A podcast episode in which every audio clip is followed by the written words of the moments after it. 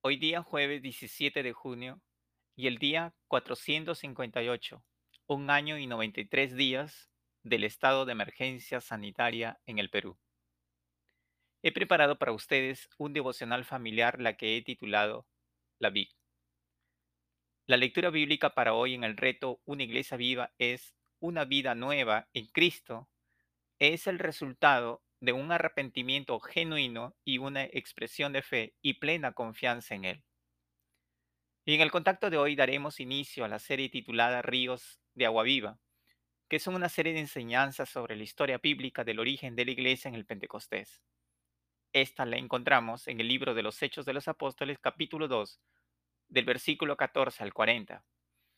Y veremos que el perdón de los pecados y el don del Espíritu Santo es para todos los que se arrepientan y crean con una fe activa. Antes de continuar con la enseñanza de hoy, te recordaré el próximo día de cómo has sido impactado con este tema que, para ser salvos, tenemos que responder a la predicación del Evangelio con convicción y arrepentimiento. De lo contrario, Dios no lo tomará como genuino cuando invoquemos el nombre del Señor. Recuerda que escucharte a ti me ayudará a hacer de este tema algo práctico y personal. Cuéntame con un audio de qué manera te ha impactado la enseñanza el día de hoy. Comencemos destacando algunas ideas fuerza. Esta se encuentra en el versículo 36 al 39, acerca de la convicción y el arrepentimiento. Sepa pues ciertísimamente de la, la casa de Israel que a este Jesús a quien vosotros crucificasteis, Dios les ha hecho Señor y Cristo.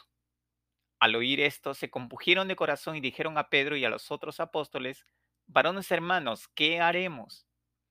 Pedro le dijo, arrepentíos y bautícese cada uno de vosotros en el nombre de Jesucristo para perdón de los pecados, y recibiréis el don del Espíritu Santo.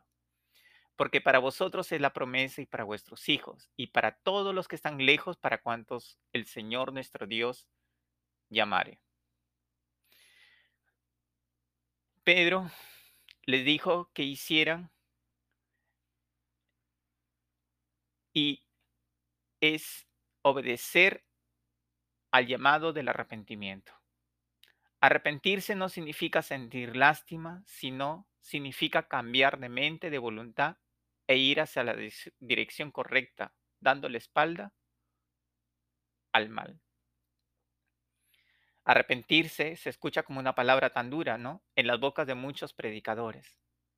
Pero ha sido utilizado correctamente desde que conocemos como el Evangelio, como la primera palabra del Evangelio. Lo utilizó el Señor Jesucristo, Juan el Bautista, anunciando el arrepentimiento porque el reino de los cielos se había acercado. Pedro también comenzó a predicar luego del Pentecostés, diciéndoles, llamándolos al arrepentimiento.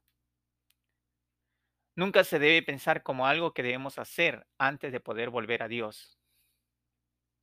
Eso se describe como que tenemos que alejarnos de las cosas que van en contra de la voluntad de Dios. En este sentido, es una palabra de gran esperanza también para todos nosotros. No se debe desechar la gracia que nos da a través del arrepentimiento.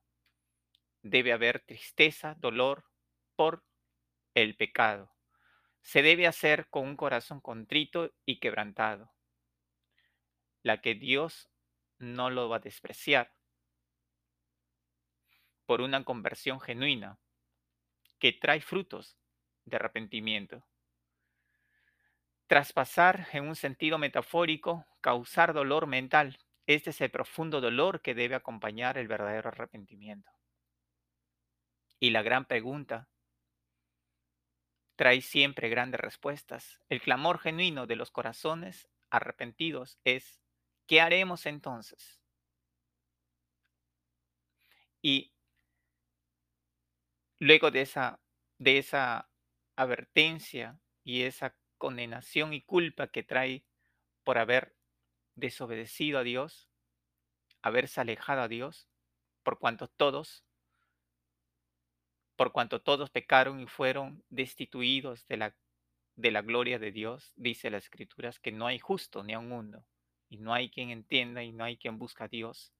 Por lo tanto, en esa condición, el hombre está totalmente alejado de alcanzar la gracia de Dios.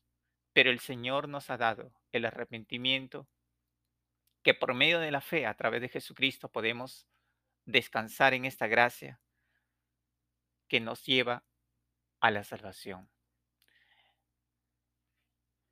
La evidencia textual establece de que debemos dejar el pecado.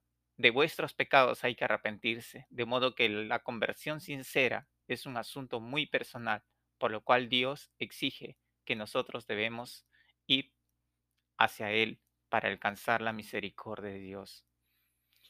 Y es precisamente en el relato bíblico del origen de la iglesia en el que se basa esta serie de programa titulado Ríos de Agua Viva. Sabes, si no quieres continuar como has estado yendo, puedes volverte hacia Dios con un corazón contrito y quebrantado.